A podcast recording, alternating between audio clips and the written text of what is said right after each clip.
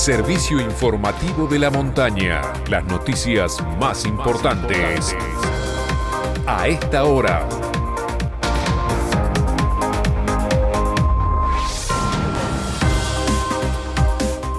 Mediodía en todo el país. En San Martín de los Andes, temperatura 5 grados 8 décimas, humedad 57%, cielo cubierto.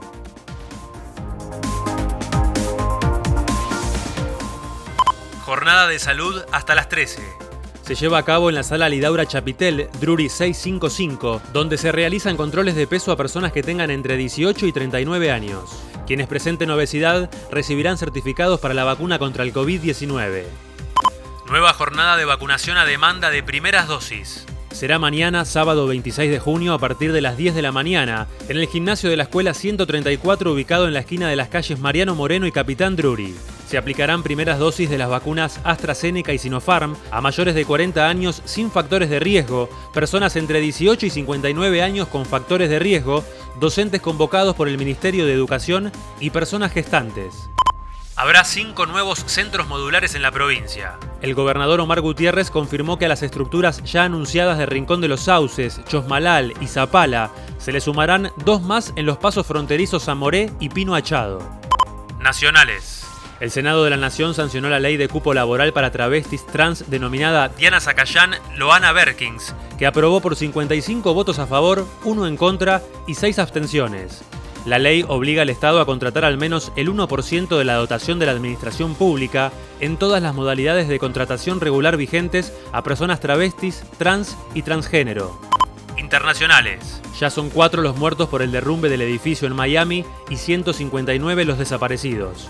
Los rescatistas trabajaron durante toda la noche entre los escombros del complejo de 12 pisos que se desplomó ayer en la madrugada. La alcaldesa de Miami, Daniela Levin Cava, dijo que pudieron rescatar a 120 personas y que aún continúa la búsqueda de los desaparecidos, entre ellos nueve argentinos que se hospedaban en el complejo. Deportes. Copa América. A un partido del cierre de la primera ronda, Argentina es puntera del Grupo A con 7 unidades. Detrás se encuentra Paraguay con 6, Chile con 5 y Bolivia sin puntos, a quien enfrentará Argentina el lunes 21 horas. Por el grupo B, Brasil es líder con 9 unidades, Colombia y Perú con 4, Ecuador y Venezuela con 2. El tiempo en San Martín. El Servicio Meteorológico Nacional anuncia cielo mayormente nublado para lo que resta del día sin lluvias. Mañana sábado cielo ligeramente nublado mejorando hacia la tarde con mínima de 2 grados bajo cero. El domingo se espera cielo despejado pero con descenso de temperatura alcanzando los 5 grados bajo cero. Informó para San Martín de los Andes y toda la región Santiago Frione. Este fue el servicio informativo de la montaña. Todas las noticias en una sola radio. Seguí informado en FM de la Montaña y en fmdelamontana.com.ar.